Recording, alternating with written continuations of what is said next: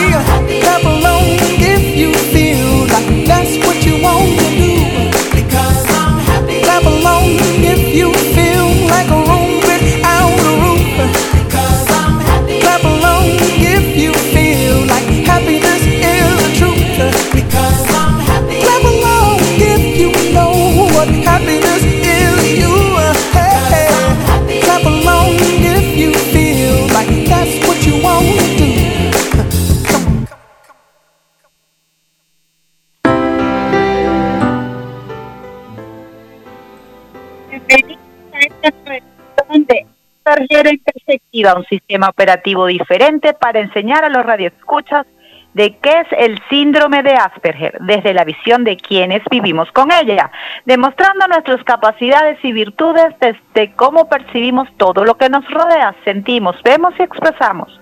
Asperger en Perspectiva llega a todos ustedes gracias a Ramírez Prato y Asociados. Contadores Públicos son una empresa dedicada a la asesoría contable, financiera y fiscal. ¿Cómo puedes contactarlos? Comunicándote a través de los teléfonos 0212-256-2555 o por el correo ramírezprato.gmail.com. Desde la familia de Radio Comunidad trabajando para ustedes en la dirección Elías Santana, en la administración Susana Pineda. En los controles, en los controles Rafael Cedeño, en la conducción Marjorie Enríquez, arroba chicas aspis, y en la producción María Auxiliadora Ramírez. Y hoy nos ayudó en la musicalización Gabriel Barbosa el Gabo de la música. Hoy tenemos a una invitada súper, súper especial, una persona que siempre nos ha colaborado y nos ha apoyado en la fundación y en todo lo que siempre se nos ocurre. Es una persona sumamente preparada en los temas relacionados al autismo. Es la licenciada María Virginia Ortega. Ella es licenciada en educación especializada en neurodesarrollo y ya está culminando la maestría en psicología infanto-juvenil. Bienvenida, María Virginia. ¿Aló?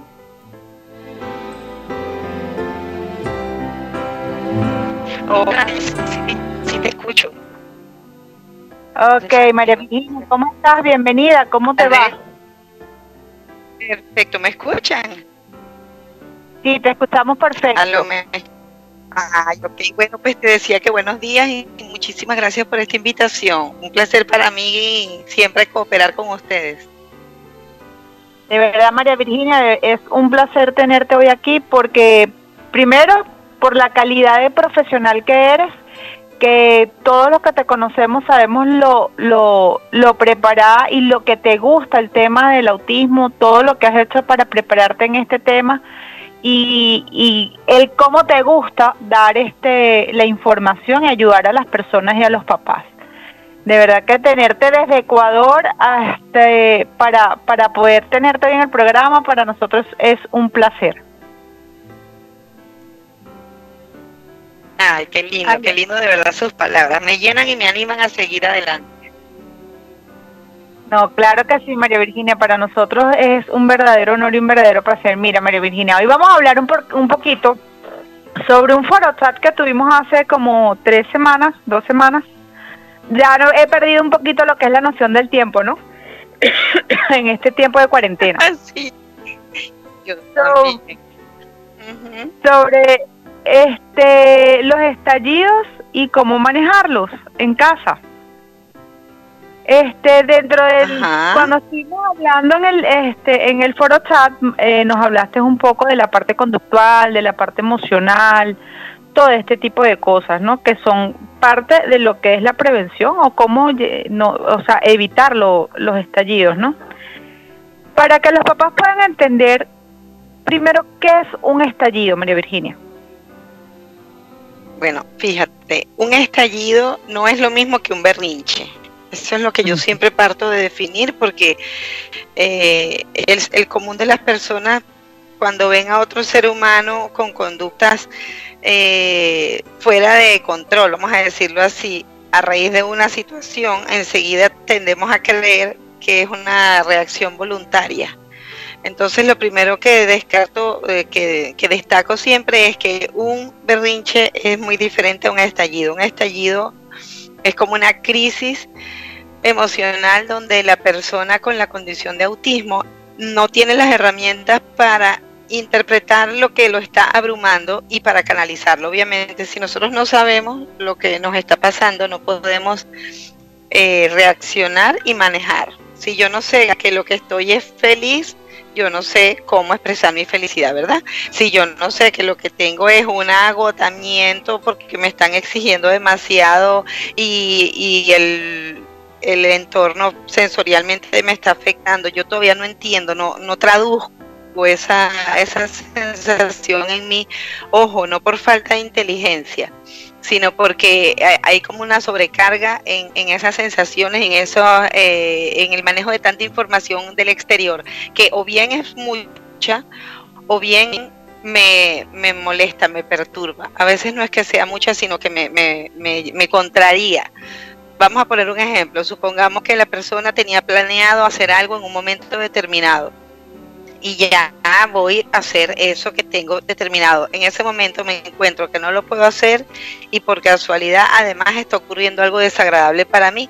Esa, esas dos emociones juntas, una que es la frustración, la otra que puede ser el malestar, la otra que puede ser el enojo, se juntan en la persona y no se consigue la herramienta para manejarlo. Entonces en ese momento ocurre como, como un shutdown, un, un desenchufe de la racionalidad en la persona y se vuelve toda emocional. Por eso hablamos de la palabra estallido. Es como un volcán que sabe que la lava está dentro, pero la necesita dejar salir.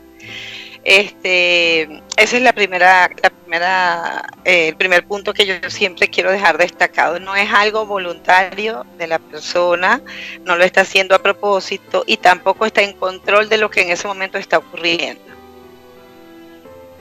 Exacto. Bueno, a mí particularmente eh, este, lo pude entender después que hicimos el foro chat contigo. Pude aprender un poquito cómo, cómo entender esa, esa, esas conductas que tengo que a veces no controlo las emociones, por decirlo así, o no controlo esos detallidos y me, y me ha ayudado un poquito a, a saber cómo a reconocer cuándo viene Después de ese foro que hicimos, me, me enseñó a reconocer cuándo viene. Entonces, cuando viene, le digo, cálmense, no me estén fastidiando mucho, mire que estoy sobrecargada, mira que esto. Entonces, como que me da la oportunidad de advertir que viene. No lo puedo evitar, pero sí puedo advertir que viene. Perfecto, fíjate que incluso a nivel de cualquier ser humano, indistintamente que tenga o no tenga una condición, la clave es el autoconocimiento. Eh, eso ocurre en, a todas las personas. Mm, que tú te conozcas a ti mismo y tú sepas lo que toleras y lo que no toleras, lo que te molesta o no te molesta, lo que puede sacarte de, de, tu, de tu tranquilidad, ayuda a prevenir que esas cosas ocurran pero también ayuda a tener las herramientas para enfrentarlo, porque no siempre podemos prevenir. La vida es un, eh, un imprevisto constante. Nosotros a veces nos llama más cabello, ¿verdad? y desde el momento que te despiertas y el día, cualquier cosa puede pasar.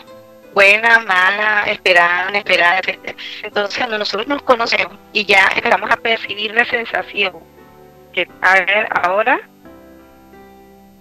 a ver, voy a hablar. Hablo, hablo, ¿se escucha?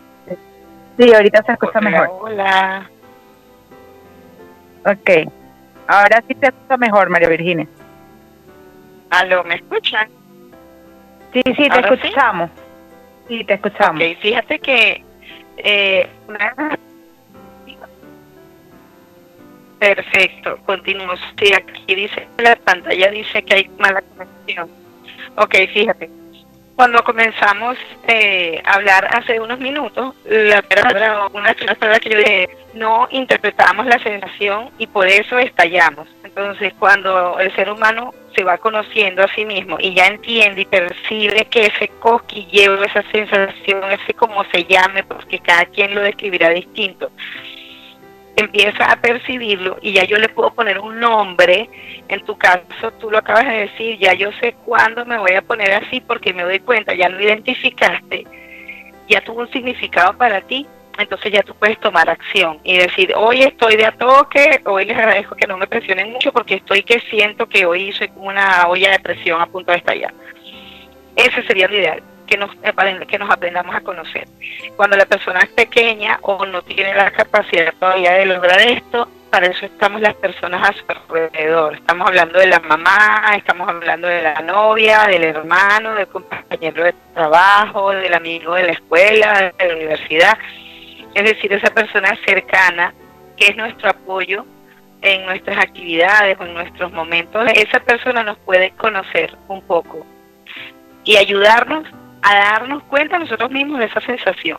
Y si no estamos en la actividad de percatarnos y de asociar eh, lo que nuestro cuerpo experimenta, esta persona nos va a ayudar muchísimo, porque a lo mejor ella va a decir que eh, va a notar que estamos hablando un poco distinto, que el tono de voz se nos cambió, que hay una tensión tal vez en el cuello o que la persona empezó a hacer un movimiento con los pies o con las manos que normalmente no hace y esas son las pequeñas señales que avisan que la persona se está sobrecargando y no lo está sabiendo manejar.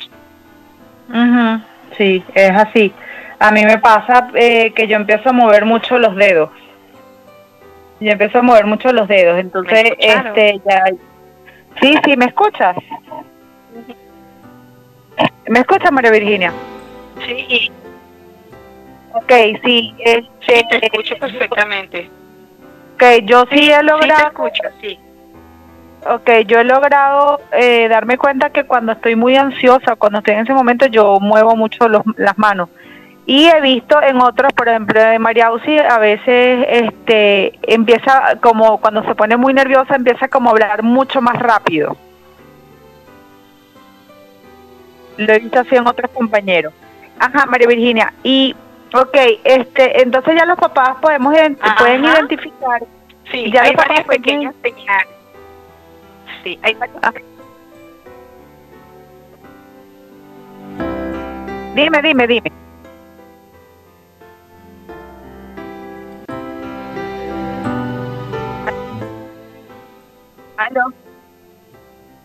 Te estoy escuchando, lo que pasa es que se entrecortó un poco. Ok, cuéntame, lo que ibas a decir, disculpa que se cortó.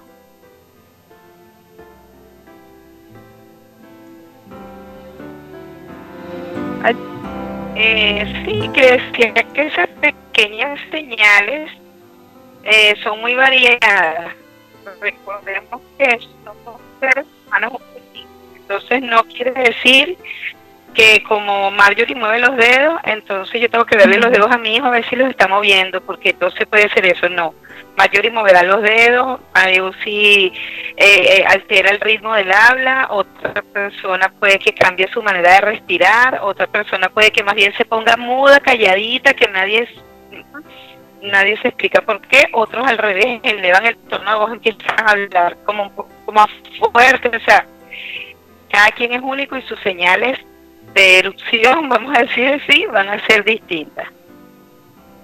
Bueno, como tú acabas de decir, por ejemplo, tengo un amigo que él está fuera del país y él ahorita está en ese en esa etapa y él está aislado completamente ahorita, no quiere hablar con nadie, o sea, como tú dices, todos tenemos como un punto distinto en cuando estamos en ese en esa en ese momento de embullición, por decirlo así.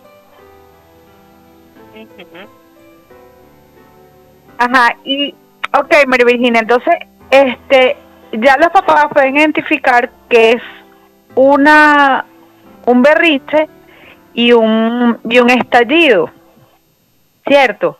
Entonces, eh, ¿cómo podemos ir, este, los papás pueden ya identificar el, estallido? Ajá. Eh, ¿Cómo pueden ellos identificar por lo menos ¿cómo pueden hacer para ellos ir observando cuáles son las cosas que hacen que lleguen al estallido?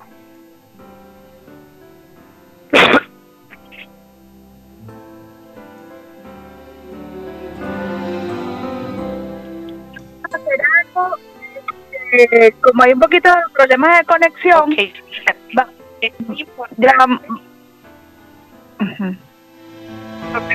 vamos a dejar vamos a dejar una pregunta para poder ir a, corte para ayudar un poquito a la conexión ahorita y no dejar cortada la, la pregunta. Eh, vamos a ir un, ahorita a, a, identificar la, la emisora y vamos a ir, eh, vamos a escuchar ahorita el consejo de los padres con el señor Douglas García y regresamos pronto. Soy Douglas García. Afortunadamente soy el padre de un hijo varón, Antonio, descubierto Asperger a la edad de 6 años. Y desde entonces ha sido una aventura de aprendizaje continuo. Primero buscando en textos y artículos sobre lo que era el síndrome de Asperger, queriendo de alguna forma planificar, prepararme o anticiparme a cómo sería nuestra vida con un hijo dentro de esta condición. Con el tiempo aprendí que no se puede anticipar. Si bien podemos saber sus gustos, rutinas y forma de querer hacer las cosas, es muy difícil anticipar su forma de pensar o de actuar ante las distintas situaciones que se presentan en el transcurso de la vida. Mi vida con Antonio ha sido, ha sido un continuo aprendizaje. Yo quise prepararme para enseñarle y él ha sido quien me ha enseñado muchas cosas. Quiero decirle a los padres que si bien ha sido un camino difícil, está lleno de muchas satisfacciones, como lo es todo en esta vida, con altos y bajos, pero con grandes alegrías. Mi recomendación muy personal es que hay que respetarles su espacio, escucharlos, siempre con mucha atención, ya que son muy analíticos. Decirle las cosas directamente, ser directos, no dar muchos, muchas vueltas o rodeos para decirles las cosas. Demostrarles que son capaces de lograr todo lo que se proponen. Felicitarlos en sus triunfos y acompañarlos y apoyarlos en sus derrotas. Servicio público. El padre de nuestro compañero de radio Rafael Cedeño requiere ser intervenido de urgencia por presentar una colecistitis aguda. Requerimos de tu valioso apoyo uniéndote a la campaña de recaudación. Ingresa a www.gofundme y realiza tu aporte o comparte esta información con tus contactos. Si deseas más detalles, comunícate con radiocomunidad.com. Ayudemos a Rafa.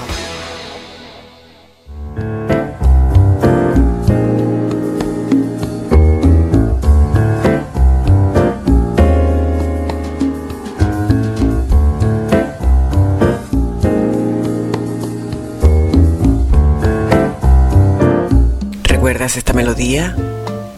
Es Noche de Romance. Hemos regresado a casa y a partir de este sábado puedes disfrutar nuevamente del programa en el horario de 8 a 10 de la noche.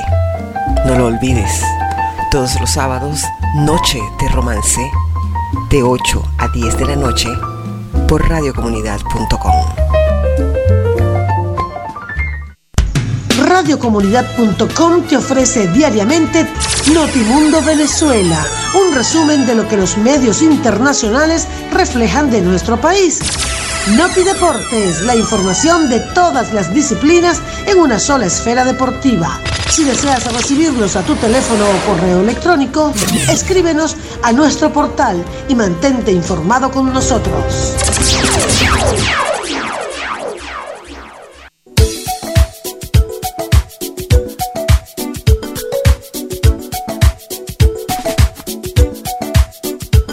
radiocomunidad.com 24 horas desde Caracas, Venezuela. Somos tu voz.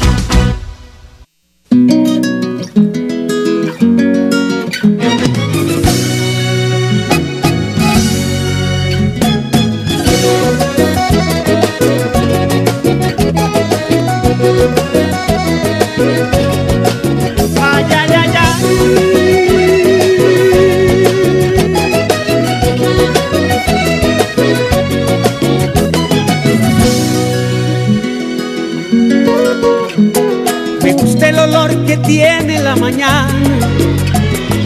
gusta el primer traguito de café.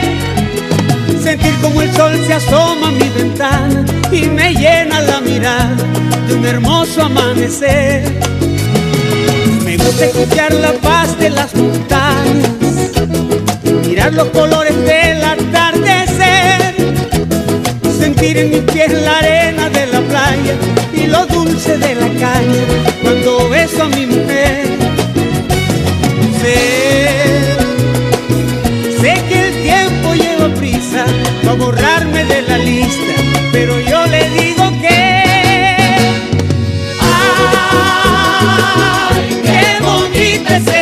vida!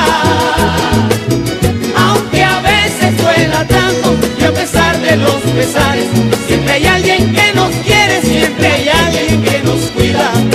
Ay, ay, ay, ay, qué bonita es esta vida. Y aunque no sea para siempre, si la vivo con mi gente, es bonita hasta la muerte con aguardiente y tequila.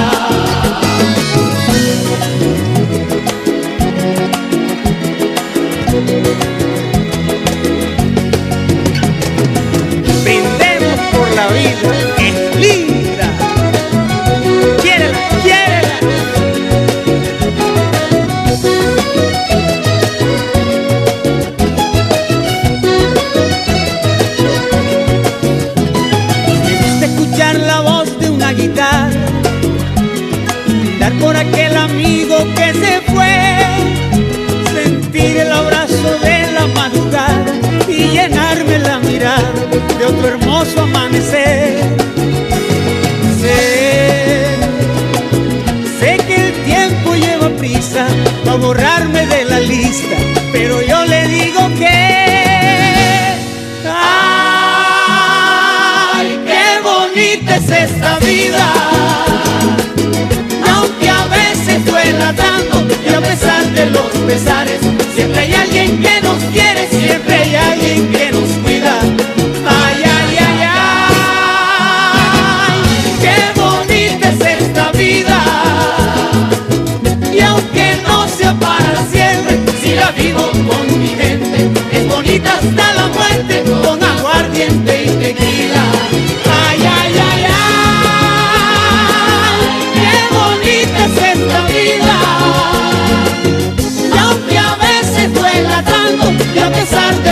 de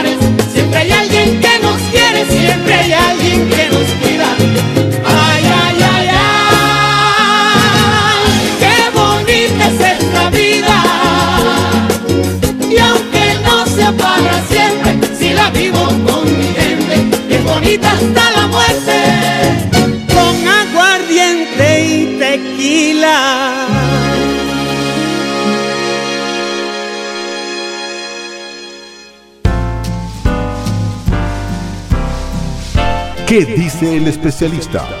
Consejos de médicos y psicólogos, psicopedagogos, TOTL.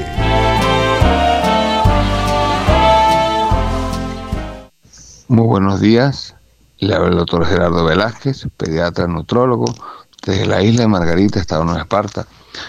Mi mensaje por acá es que, ante que todo, el trastorno del espectro del autismo tiene muchas variantes, existen muchas formas de presentación y cualquier persona, familiar, papá, mamá, eh, que acude a, su, al consultorio está a la espera o a la búsqueda de una información calificada, ¿cierto?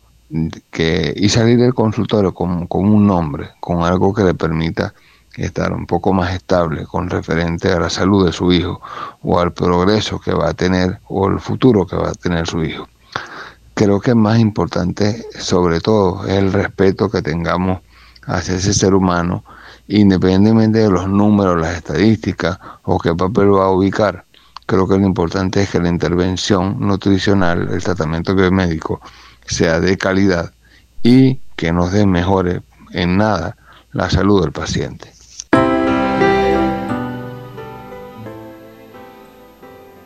Asperger en perspectiva, estamos regresando nuevamente a, a- de nuevo a, nuestro bloque, de, a nuestro segundo bloque. Eh, Asperger en perspectiva llega gracias a, to- Ramírez Pratos Asociados, donde recibirás la mejor asesoría contable, financiera y fiscal. Recuerda, puedes llamar al 0212-2420079 para interactuar con nosotros. Eh, tenemos una pregunta al aire, bueno, por la conectividad nos costó un poquito.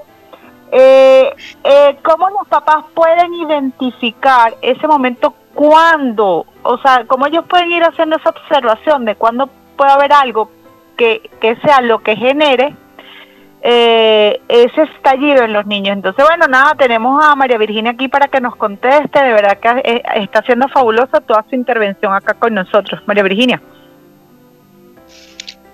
Gracias. Fíjate, eh, los papás, en este caso estamos hablando de papás porque eh, está como que dirigido el programa a estas personas y es importantísimo que los adultos que apoyamos a las personas que tienen la condición de autismo nos volvamos unos expertos observadores. Eh, las razones que originan un estallido son variadas y no todas generan estallido en todas las personas con autismo, ni todas, como dijimos, lo manifiestan eh, de la misma manera. Entonces la capacidad de observación del papá es fundamental. Ah, ¿Cuáles son estos factores? Estos factores tienen que ver a veces con la exigencia en la actividad, es decir, si la actividad me hace sentir eh, sobreexigido, tal vez un poco perfeccionistas algunas personas, entonces como que quiero que todo me salga en el como yo lo quiero y eso me genera mucho estrés, es decir, no es exigencia externa, puede ser la autoexigencia de la persona, ¿ok? Esa inflexibilidad que tienen las personas con autismo, donde quieren que, que quede exacto como él quiere y lo vuelve a borrar y lo vuelve a hacer y entonces eso se convierte en un factor. Otro factor puede ser el tema sensorial súper importante.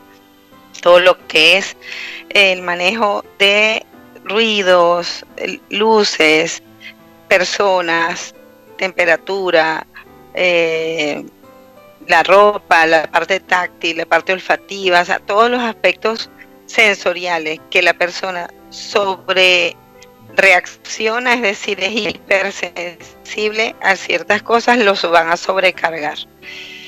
Otra, otro factor puede ser el tiempo. Es decir, me siento que me están apurando, siento que no me va a alcanzar el tiempo para hacer esto, no sé cómo lo voy a hacer, eso también puede ser un factor.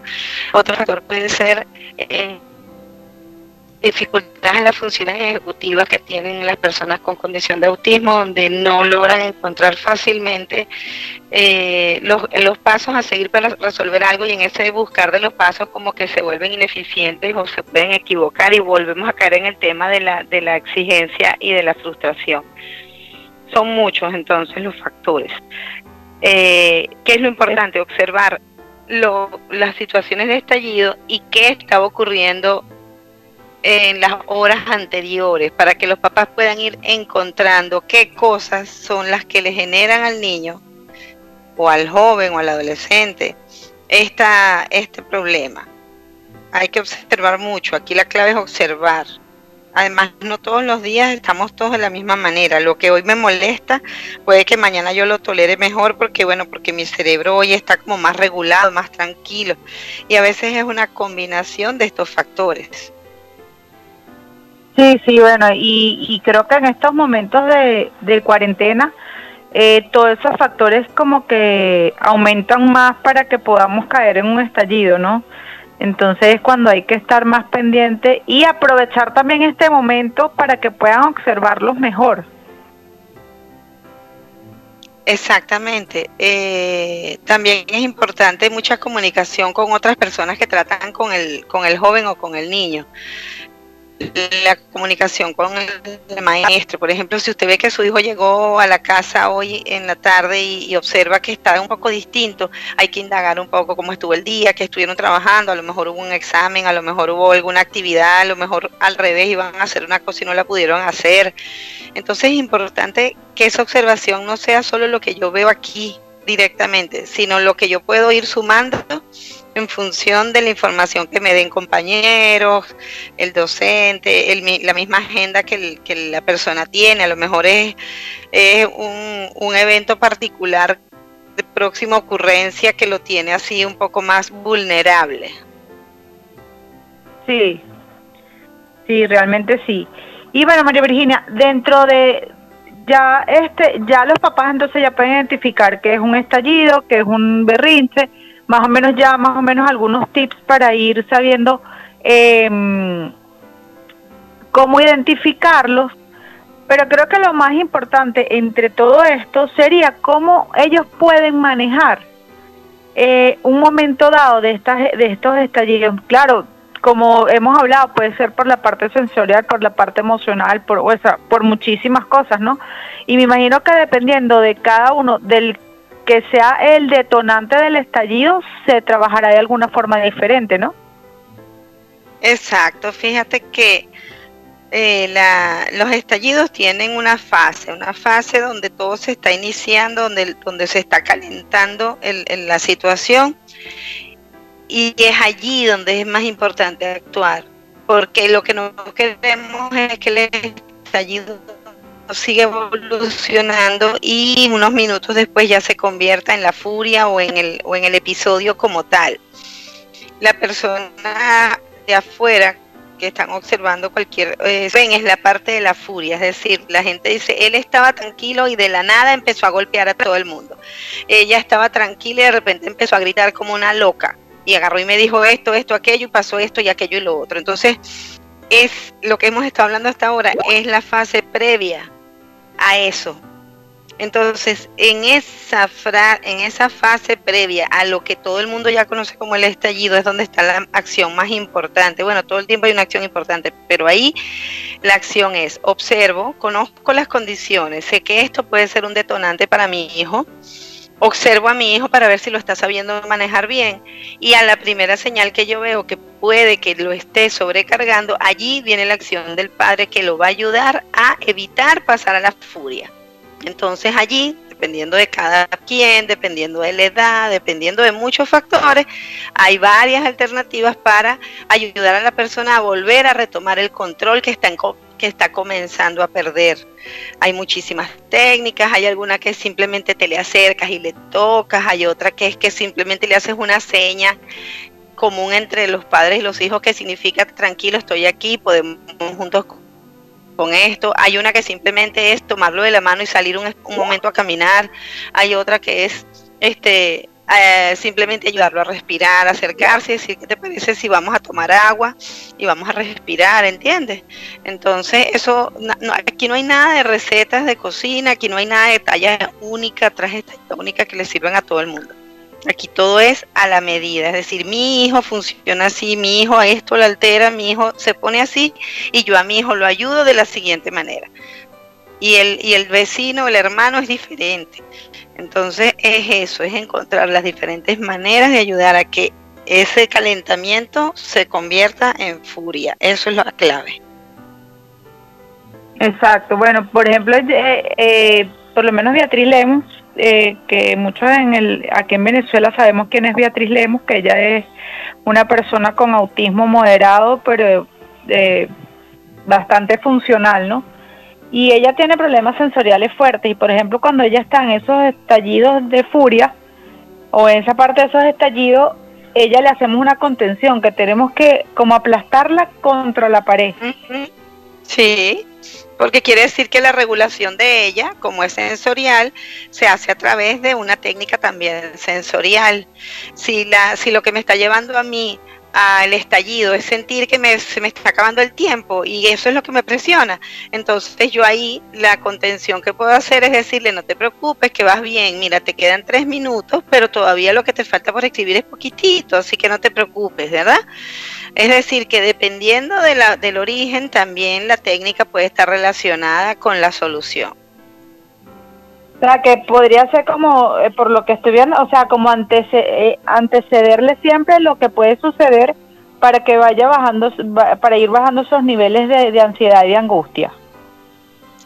Sí, anteceder, mm, no tanto anticipar lo que puede suceder, sino anticipar lo que él está sintiendo. En poner, o sea, si nosotros conocemos a nuestro hijo y entendemos y comprendemos qué es lo que le genera a él la sensación de agobio, entonces yo le puedo dar una respuesta que ayude a que esa sensación de agobio se canalice o él la pueda manejar. No podemos eh, buscar la solución de fuera, tenemos que buscar la solución desde dentro, porque el origen está dentro de esa persona y el manejo va a estar para esa persona. Por eso digo que esto es algo como un sastre, que toma las medidas y es exacto para ti, a tu manera, con, lo que a ti te gusta, con lo que tú eres, con lo que tú, eh, con lo que tú haces.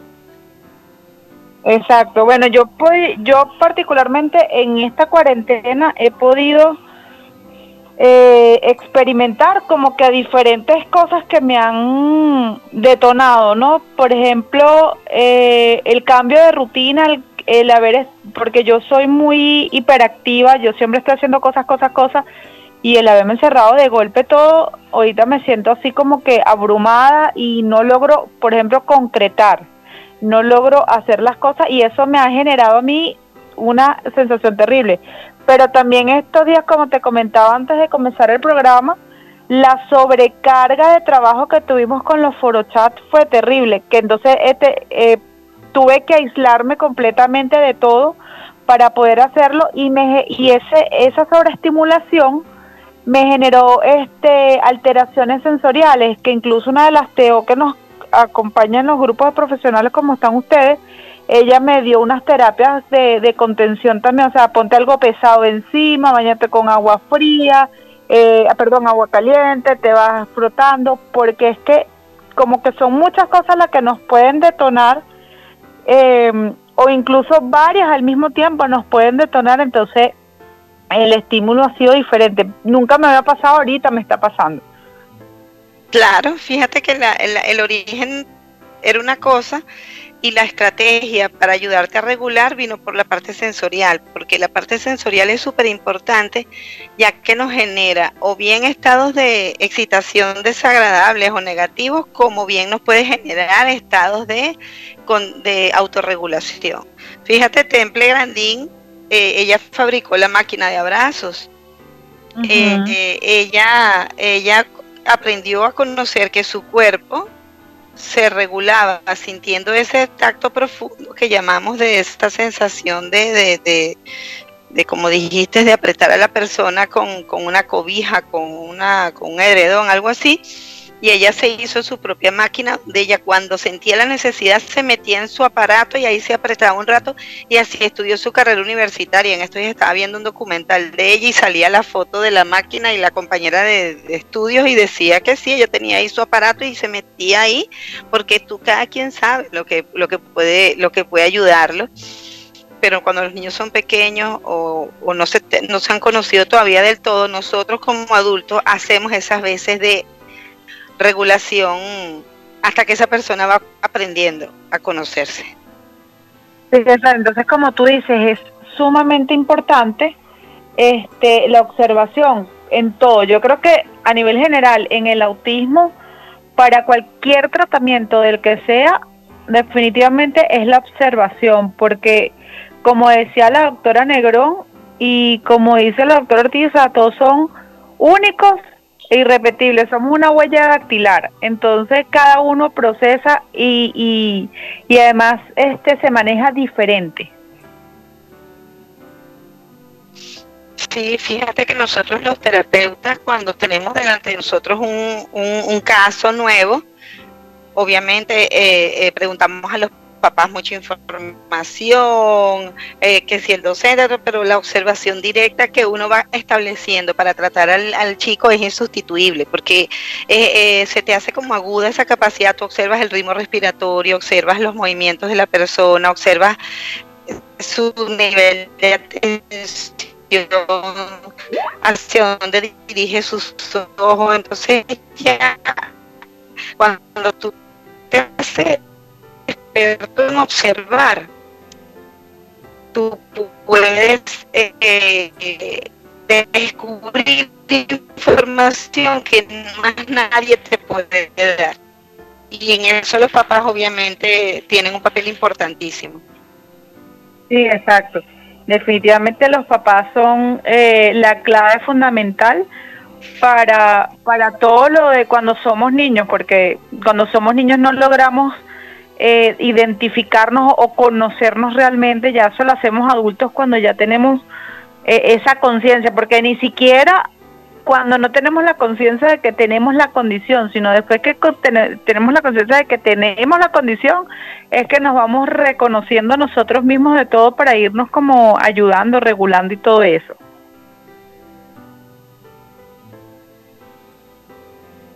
Exacto, y, y si le vamos a otro campo, a, las personas neurotípicas, es también, pues fíjate, las mujeres de repente, previo a los días estos de, nuestros días difíciles de la menstruación, uno puede notar cómo nuestro estado de ánimo pueda estar distinto. Eh, y a veces nosotras mismas no fuimos la que lo notamos, es el esposo, es la familia que dicen, oye, estás bien, es que te vemos diferente o estás alterada y luego después tú empiezas a relacionar y te das cuenta que hay un tema hormonal, que hay un tema químico, que hay un tema de muchas cosas. Entonces es un ejemplo exactamente igual. La persona no lo nota, ella no lo nota. Ella dice, no, yo no cambio, yo no cambio, yo soy la misma siempre. Y los que la rodean dicen, eso es lo que ella cree. Pero claro que cambia. Entonces es eso, es el amor de las personas que nos tienen alrededor. Es la gente que nos conoce, que con el mejor de las, de las intenciones observa a nosotros mismos y puede darnos información que a veces ni nosotros mismos podemos percibir, incluso siendo adultos. Exactamente. Bueno, ahorita vamos a ir un momentico a escuchar el Aspitips de Gabriel Barbosa, el gabo de la música. Rafa, pon ahí el Aspitips, por favor.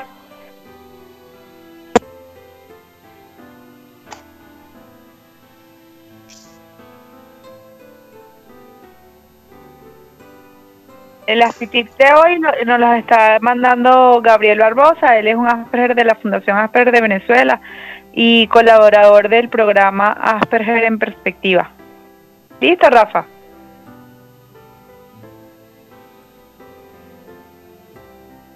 Bueno, creo que estamos teniendo problemas acá ahorita técnicos, como estamos en vivo y estamos eh, de una forma diferente llevando el programa en esta forma este, remota. Entonces a veces cuesta un poquito llevar la interacción como estamos acostumbrados. A ver, ¿el Aspitips o seguimos con el invitado?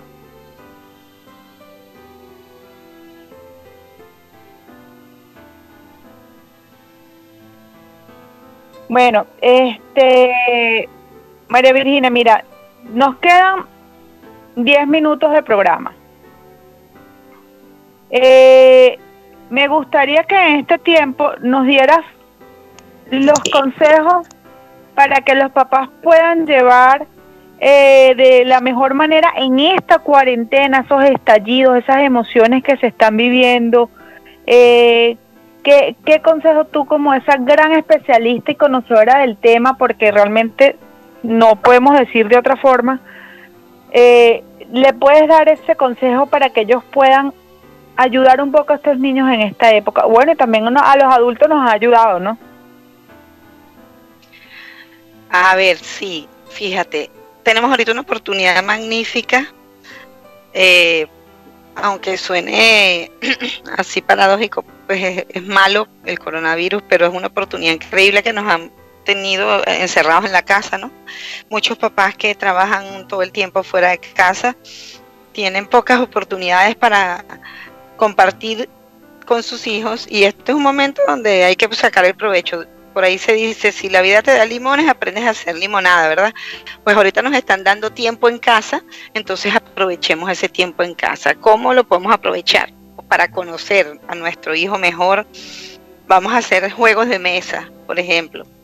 Eh, con los juegos de mesa podemos conocer cómo nuestro hijo maneja la frustración, cómo nuestro hijo maneja el cambio de planes, cómo nuestro hijo maneja perder, ganar, eh, también podemos hacer actividades sensoriales diversas, es decir, actividades se nos ocurre y vamos a, a, todos a, meter las manos en la espuma para fregar los platos, por ejemplo, y poder observar si nuestro hijo le agrada, no le agrada, tolera, no tolera, es buscador de ciertas sensaciones.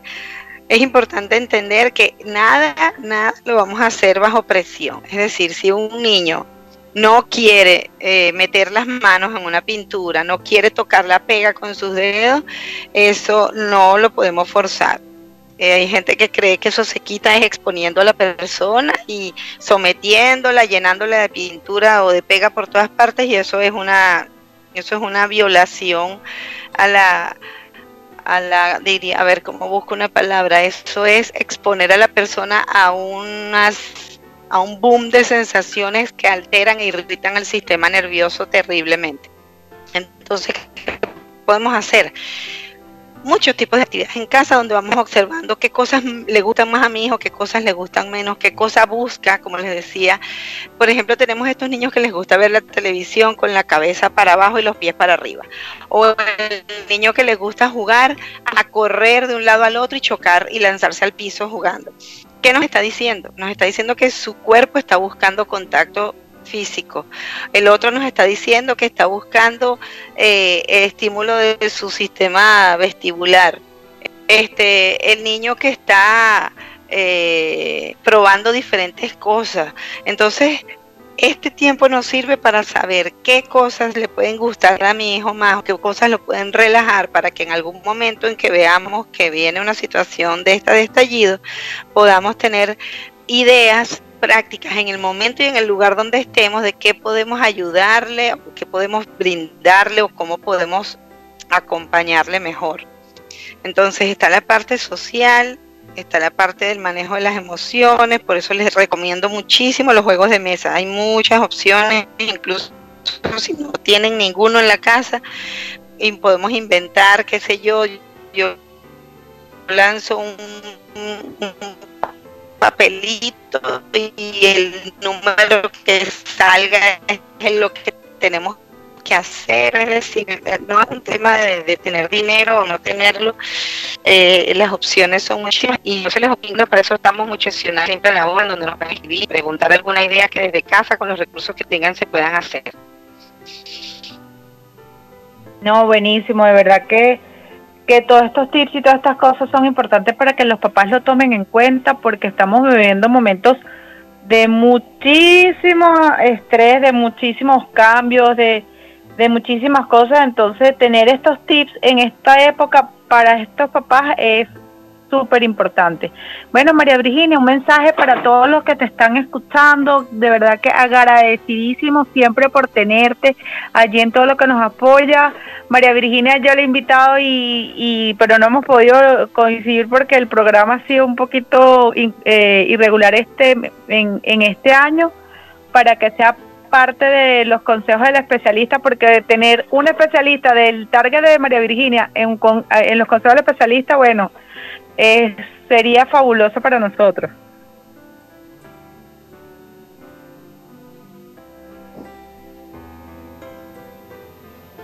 ¿Aló? A la orden completamente. Eh, saben que en Instagram, arroba María Girafa, y tienen mis números de contacto, lo que necesiten, estoy siempre a la orden. Ya bueno, ya saben, María, María Girafa eh, en sus cuentas de Instagram y de verdad que los invito a que la sigan. Ella es una persona que siempre está colocando actividades, siempre está colocando información. De verdad, María Virginia, muchísimas gracias por acompañarnos hoy, eh, por estar siempre dispuesta a aportar ese conocimiento maravilloso que tienes. Eh, un gran abrazo y bueno, nada este, ya llegamos al final de Asperger en perspectiva. Eh, antes de irnos, no dejen de contactar a los mejores asesores financieros, contables y fiscales. ¿Quiénes son? Ramírez Pratos y Asociados. Puedes comunicarte con ellos a través del teléfono 0212-256-2555 o ramírezprato.gmail.com. Los esperamos el próximo viernes a las 9 de la mañana con más información y aprendizaje en el tema.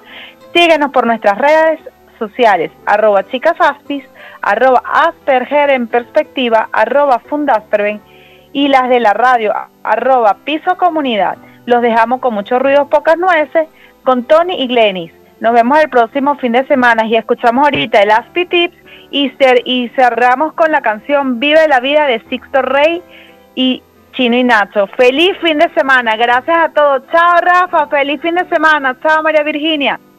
Chao, gracias. As, as, as, Aspertips. Consejos de personas que viven con la condición del síndrome de Asper.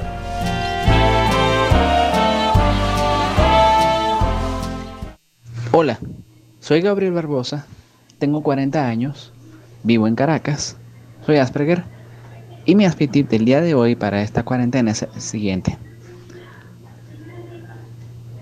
Solemos agobiarnos cuando estamos en una situación como la actual, donde estamos muy limitados en movimiento, así como tampoco nos agobia el no poder hacer todo aquello este, hacemos en circunstancias normales como trabajar o ir al cine.